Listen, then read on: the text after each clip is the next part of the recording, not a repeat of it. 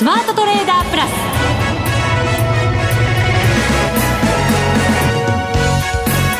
全国のリスナーの皆さんこんにちは。内田まさです。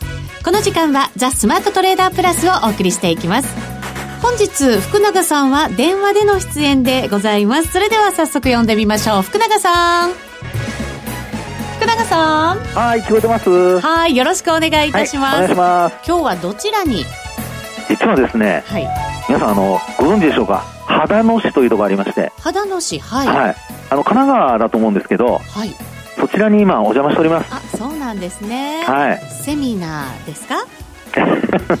いやあのちょっと講演会とかありましてですね戻るに戻れなかったという本当にごめんなさい、はい、どうですか？でもあの株のセミナー相場のセミナーではないかなというふうに思うんですけど手応え的な感じは皆さんの様子、はい、いや皆さんあの本当熱心にお聞きいただいたりとかですね、はい、この秦野市っていう町そのものがすごくあの川が整備されてたりだとか、ええ、綺麗なところでして、ええ、で私初めてあのお邪魔したんですけどすごくなんか住住みたいなぐらいの感じのいい街ですね。そうなんですね。はいお客様も非常に反応も良くて。そうですか。はい、はい、相場はなかなかちょっと方向感ないところですからそうですね、ね、難しくなってきましたけれども。うん確かに。あのやっぱり決算発表はねこれから控えてますからね。はいそのあたりもあるかなと思います。わかりました。じゃあ素敵な街秦野からわかりやすい解説を今日もよろしくお願いいたします。承知しました。はい、はい、さあそして番組の後半ではえー、駆け出し FX トレーダー兼 YouTuber のリオナさんにご出演いただく予定でございます。とっても素敵な女性ですけれども福永さん、はい、駆け出し FX トレーダーなんですってねえ、うん、もうあのどちらも駆け出しなんですか？それとも YouTuber は長いけどとか そういう感じなんですかね？私もちょっと前にその質問をしたところでございましたが。内田さん気がありますね。そうですね。さすが相棒という感じですけれども、はい、はい、番組初登場でですね。そうですね。実は国家公務員だった時代もあるということですか？ら、え。ーどんなトレードしてるのか楽しみですよね。いやいやそうですね。私も本当にスタジオに行けなくて本当残念なんですけど。はい。福永さんに分析していただこうと思いますのでよろしくお願いいたします、はい、はい、資料はいただいておりますので。はい。では番組進めていきましょう、はい、この番組を盛り上げていただくのはリスナーの皆様です。プラスになるトレーダーになるために必要なテクニック心構えなどを今日も身につけましょう。どうぞ最後まで番組にお付き合いください。この番組はマネックス証券の提供でお送りしますスマートトレーダー計画。よーいドン。それではまずは足元の相場から振り返っていきましょう。大引けの日経平均株価小幅高となりました。16円55銭高、23,933円13銭反発です。ただしトピックスは続落となりました。マイナス2.34ポイント、1728.72ポイントです。福永さん、はい、早速ですが今日の相場、どのようにご覧になりましたか？あの、一番の注目ポイントはですね、やっぱりあの、商いが減ったことじゃないかと思うんですよ。商いがですね、今日は、出来高で見ると10億3300万株、はい、売買代金も2兆円超えずということですね。ね割り込んじゃいましたよね。はい。あの、年始からずっと、あの、まあ、2兆円上回る状況が続いていてですね。そうですね。はい。マーケット的には、その、まあ、あ株価はそれほど大きく変動はしないものの、うん、えー、商いがそれなりにこうできていてですね、えー、まあ、買い意欲が続いているのかなっていうふうに思ってたんですけど、はい。まあ、今日に関しては日経平均、まあ、反発ではあるんですけど、トピックスがマイナスで終え、続落で終えたりだとか、うん、でそれに加えて、今、あの、お話しましたように、こう、商いが減っているっていうところを見ますとですね、はい。ちょっと、米中の、あの、貿易協議合意の第一弾、まあ、この調印式も終わりましてですね、そうですね。はい。みんな、なんか、違うところに目を向け始めているのかなっていう、そんな感じがするんですよね。うん、第2弾の協議も始まるものの、なんとなく長引きそうだぞという空気感もありながら、そうね、そうすると、じゃあ次の材料となると、国内だと企業決算、発表が続いてきますよね。そうですね。そのあたりかなと思いますけど、はい、どうなんでしょうね、材料的には。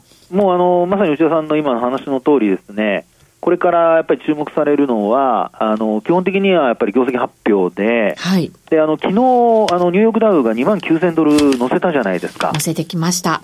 ね。うん。で、この2万9000ドル乗せて終えて、なおかつ、昨日ゴールドマンサックス。はい。こちらがまた高値更新してるんですよね。強いですよね、本当にね。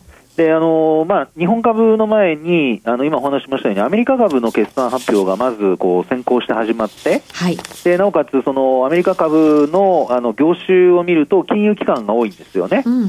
で、金融機関は、あのまあ、今のところ決算見る限り、えー、昨日はまあ、今お話したゴールドマンサックスですし、その前は、あの、JP モルガンだだとか、ウェルズファーゴだとか、はい、まあこういった金融機関の発表あったんですけど、金融を皮切りに始まっていく、はい、という感じですよね。そうですよね、えー、で。そこで結果を見ると、あの、これも意外と予想を上回っていると。はい。ですから、決算結果を見る限り、まあ本当出だしではあるんですけど、あのまあ、結果、意外といいという予想を上回るっていう流れなんですよね。アメリカの企業は、じゃあ業績引き続きいいよねっていう感じのムードですか？そうですね。はい。ただ、あの、実際にほら、製造業だとかがこれからというか、そうですね。えー、米中のやっぱりあの貿易摩擦の影響を受けたのはやっぱり製造業なので、はい。まあ、そこがやっぱり一番ちょっと辛い状況だと思いますから、そこが今後どうなるかですよね。そうですね。経済統計も内需のものは、アメリカはなかなかいいけれども、はい、外需に関してはちょっと厳しさもというような指標が多いですよね。そうなんですよね。ですから、あのまあ、金融機関の出だしがいいと言っても、あんまりこう喜んでばかりはいられずですね、はい、あの製造業が出てきたところであんまりよろしくないということになりますと、ちょっと、あのー、まあ、水を差されることも考えられなくはないので、はい、今株価上がってる中で、やっぱり少しは、あのー、警戒もしておいた方がいいのかなってところだと思いますけどね。業績に対する警戒は、あるもののですよ。それでもまだまだ隠れ給位が続いていたりという状況なので、ええ、そこですよね。どっちが強いのかという。う、ね、ん。で、内田さんどっちだと思います？希望としてはですよ、9位。どうなんですかね。いつもやられっぱなしだから。逆質問ですね。そうはね。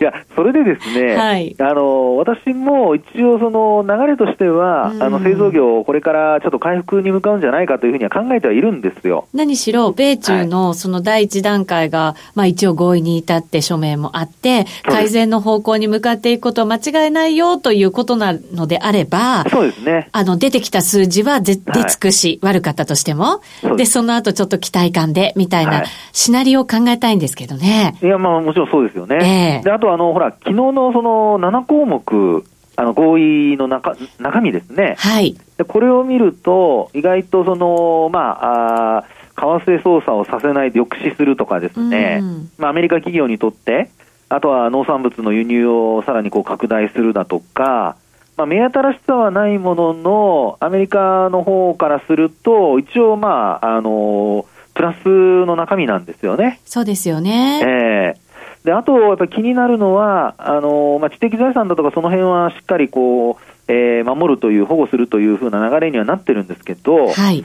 あと、やっぱり、あの根本的に中国が嫌がってるのは、うん、なんといっても、あのえー、政府の援助による競争の援助ですよね。はい。あの政府が、中国政府がですよ、うん、あの中国企業に資金援助したりだとか、うん、まあ、そういうことをしてですね、例えば、あのまあ、民間企業があの競争するよりも有利な形であの企業が競争できたりだとか、はい、そういうふうなことをアメリカはあの、まあ、第2弾以降でやっぱりこう、えー、ちょっとなんとかしてよっていう交渉をしようとしてるんですよね。はい、でそれがやっぱり製造業というところで見ると、あの競争資金力に物を言わすその中国のやり方からすると、なかなかやっぱりフェアじゃないっていう見方に移っちゃいますんで、はいそれがやっぱり今後、あの実際に交渉をする中で、えーまあ、中国譲らないと思いますけども、あのファーウェイ問題だとかですね、はい、そういったものが蒸し返されないかどうか。うんそうですね。ハイテクのあたりにはまだまだちょっと強い風がね、向かい風が吹いてる感じがありますよね。そうですよね。えー、なので、ここから本当に、あの、決算が、まあ、製造業の決算が仮に横ばいでもですね、今お話したようなことで改善傾向が、あのー、まあ、見えてくるかどうか。で、一、つ今日明るい話が出てましてですね。はい。あの、ほら、今ですと、ほら、5G 向けに半導体絡みのところが、あのー、期待値で株価一時、こう、年末上がってましたよね。はい。で、そこでですね、あのー、今日、あの、台湾セミコンダクター TSMC という企業が、はい。これが、あの、決算発表を行ったんですよ。はい。えー、第4四半期の決算ですかね。はい。で、これは、あのー、まあ、予想を上回る増益となっているって形なんですよね。はい。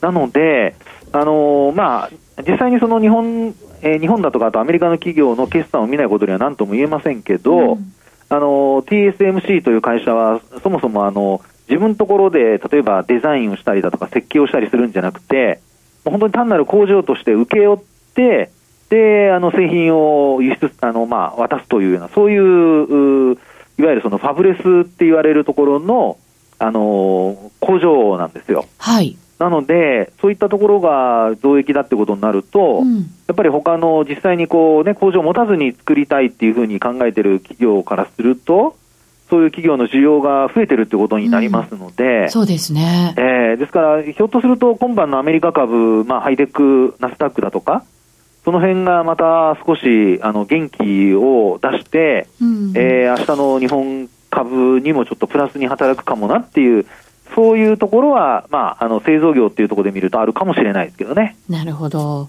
そこで日本のハイテク企業の株価の先も占っていくという感じになりますかね。はい、であとはあのもう一つはこの為替がほら円安傾向じゃないですか。はい、そうですよね。一旦110円に乗せる場面もね、ありましたけれども。そうですよね。はい。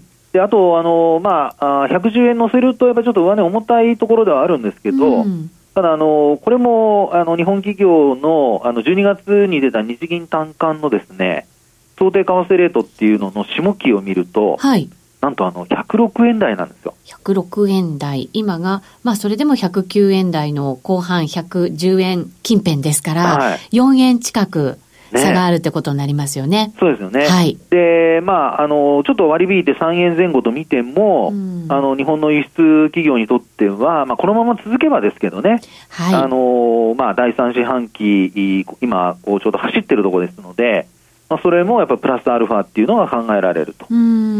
ですから、まあ、ちょっと、あの、昨年は、なんとかの、2万4000円、2万4500円という話をして、はい。あの、またしつこいようですけど、2万4000円乗せて年末一時ありましたので、はい。はい。で、今年はあの、年始に内田さんからだいぶあの、突っ込まれましたから、2万7000円前後というのを一応見てはいるんですけど、はい、ええあの今お話したように、円安方向に触れたりだとか、うん、まあ、あの企業の製造業、特にまあ回復基調になってくれるようだと、ちょっと日経平均株価も2万4000円の昨年、一昨年の10月の高値ですかね。はい。これをちょっと抜いてくれるんじゃないかなという期待を持ってはいるんですけどね。そうなると、福永さんのその今年の予想2万7000円あたりっていう数字もね、はい、ありましたけれど、それも増額修正みたいな感じになってくるイメージですか？いやいやいや。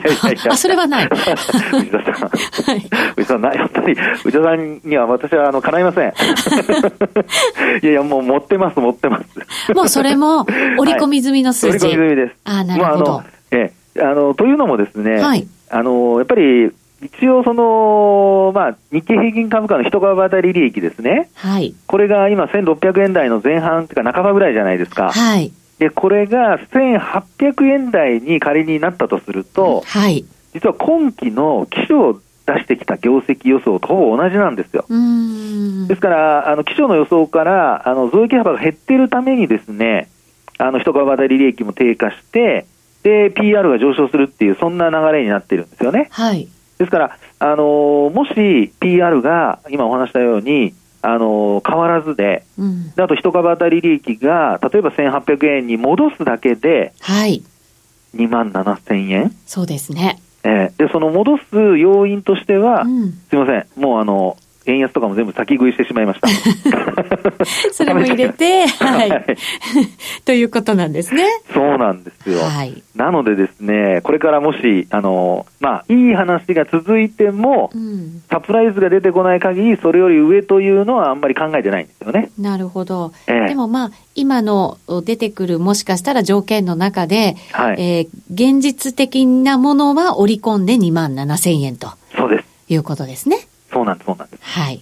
なので、あとはですね、為替がそれこそさらに円安になるとか、はい。それとか、あとは、あの、日本国内で、えー、何かしらその消費にまつわるあのプラスアルファがこう発表されるとか、ですからそういう話が出てくれば、もうちょっと上あるかもしれませんけど、はい、まあ、逆に、あのー、今お話したようなことがちょっとこうネガティブな方向に傾くようだとですね、えーまあ、そこには届かないと。はいいうふうなことも、あの、ちょっと考えておかないといけないのかなっていうふうには思ってますけどもね。はい、わかりました。ただまあ、引き続き福永さんは上方向強気で、まだまだ見てらっしゃるということですね。さようでございます。はい。あとはアメリカの決算を待って、日本の決算も待って、ね。そういう感じですかね。本当にもうね、お願いしますよって感じにちょっとなり方ありますけどね。その決算がやっぱり出てる間って、まあもちろん個別のあたり物色もあるのかもしれませんけど、全体相場としたらちょっと揉み合うようなイメージですか？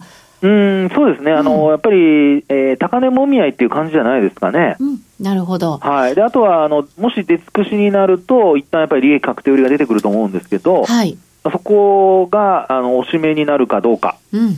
で一方で、あのおしめではなくて、それがトレンド転換のあのスタートってことになりますと、はい、まあ、業績があの要はあの予想以上に悪いとか、そういうふうになってくると、あの2万3000円割れっていうこともあのなきにしもあらずなので、はいまあ、そこはおいおいまた番組の中でいろいろお話していきたいなと思います。はい、わかりました。はい、以上、ここまではスマートトレーダー計画、用意ドンでした。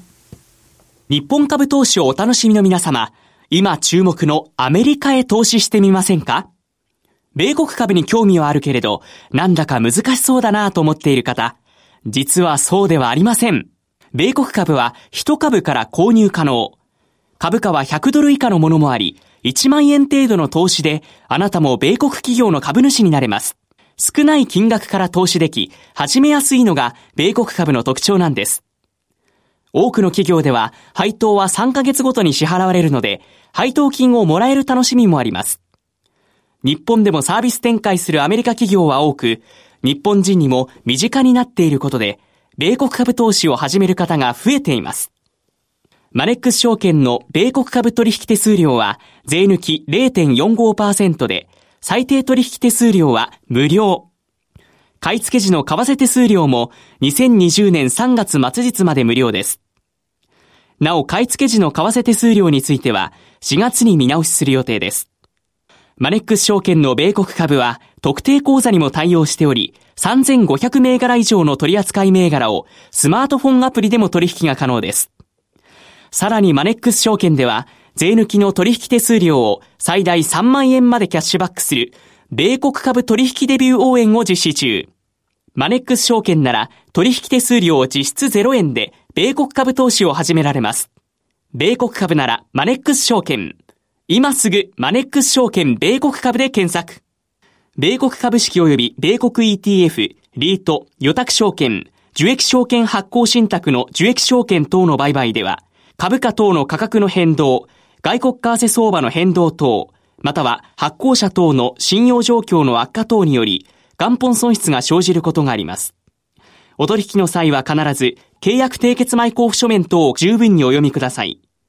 マネックス証券株式会社、金融商品取引業者、関東財務局長、金賞第165号。ザ・スマートトレーダープラス。今週のハイライト。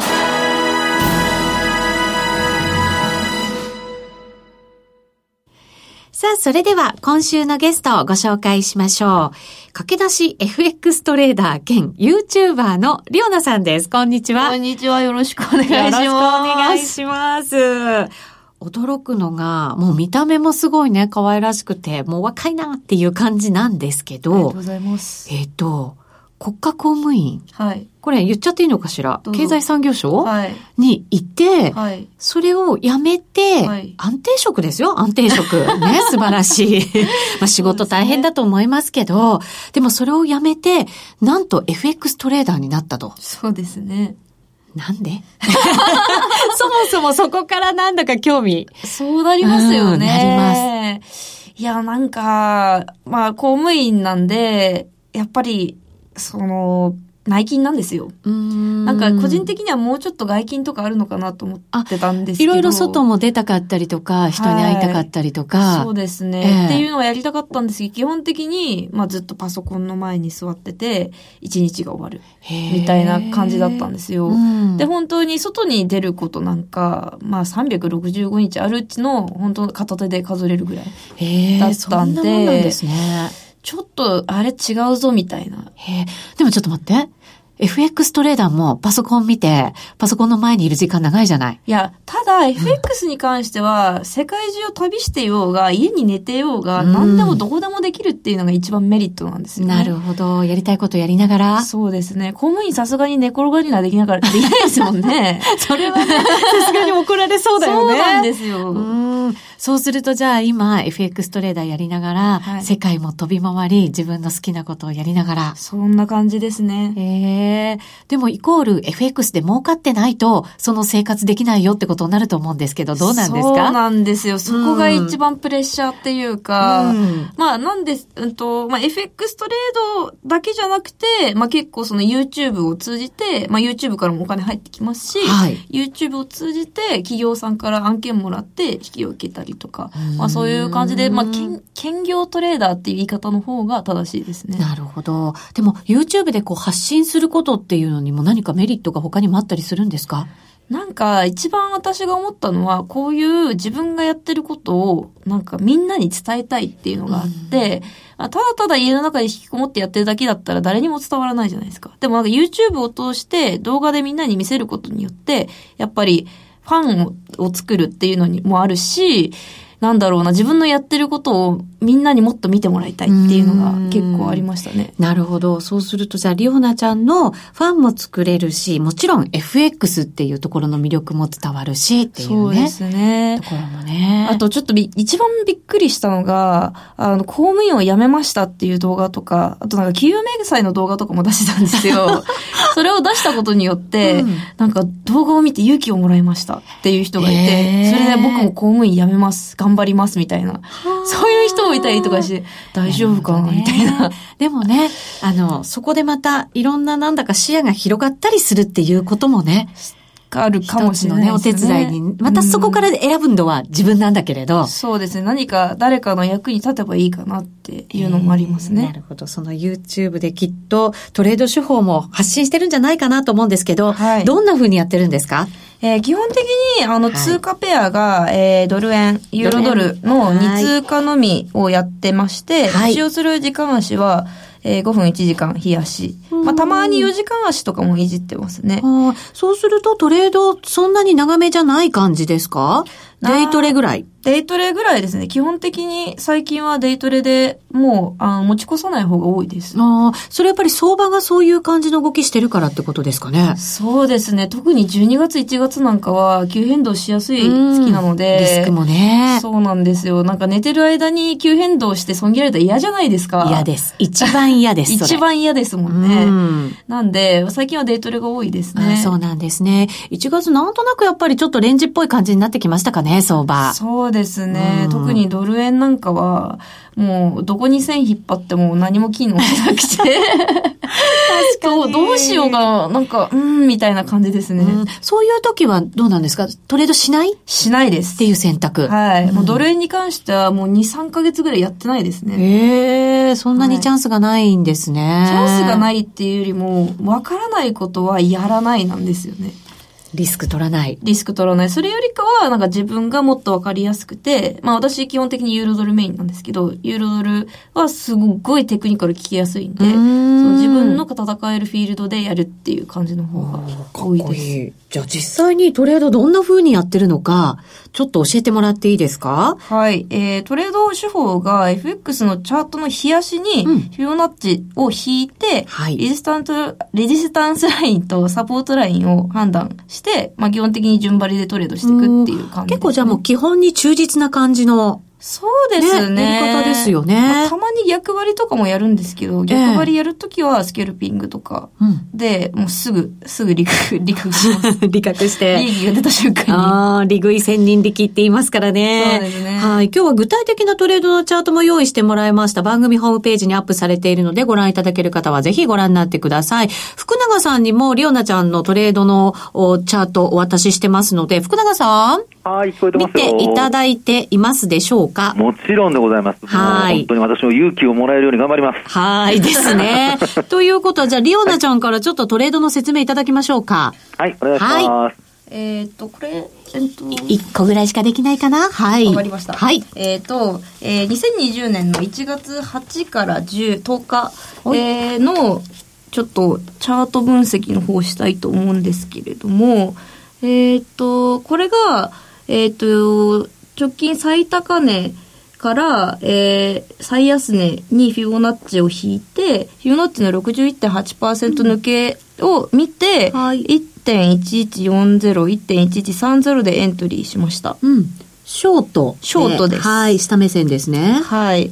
で、利益確定の目標っていうのがこの100%ラインの1.1065だったんですけれども、うんはいあの、1月10日って雇用統計の発表控えてて、はい。なおかつ金曜日だったっていうのがあったんで、本当は1.1065行くままでちょっともっと来たかったんですけれども、あの、雇用統計ってやっぱりどっちに行くかわからないっていうのもあるし、ね急変動しやすいんで、うん雇用統計前に、えー、利確、1.1100で利確しました。はい。利益した、利確したということですけど、福永さん見ていただいていかがでしょはい、あのですね、これあの、まあ、一旦上に抜けたところですよね。うんで、そこから、あの、今度は逆に価格が戻ってくるところをショートしてるっていう、そういうパターンなんですよね。うはい。はい。で、あの、0から100までの間で、で、えーまあ、あの、0まで戻したんだけども、そこからこう100までこう戻ってくるっていうですね、うんもう本当にあの、流れとしては、ちょうど、あの、例えば、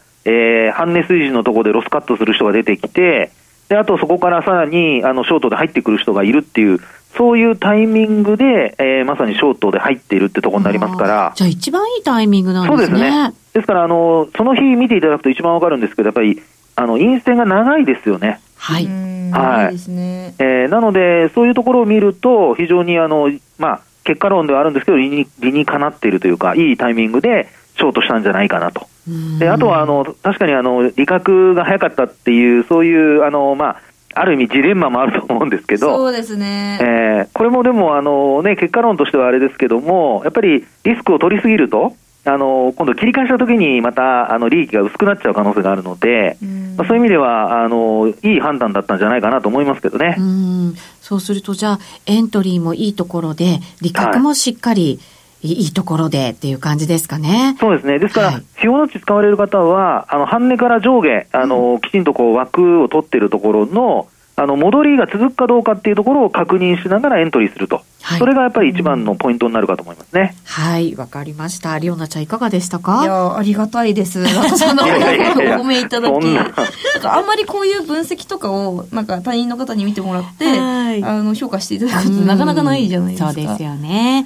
またぜひ、あの、成績持って遊びに来ていただきたいと思います。はい、よ本当ですねろしくお願いします。はい、リオナちゃんありがとうございましありた。がとうございまありがとうごしざいまた。さて、あっという間にお別れの時間が近づいてきました。今日はリオナちゃんにお越しいただいてトレード分析を福永さんにお願いしました。福永さん、来週はスタジオよろしくお願いします。さあ、それではここまでのお相手は、福永博之さんと内田正美で二人でお送りしてまいりました。それでは皆さん、また来週また来週この番組はマネックス証券の提供でお送りしました。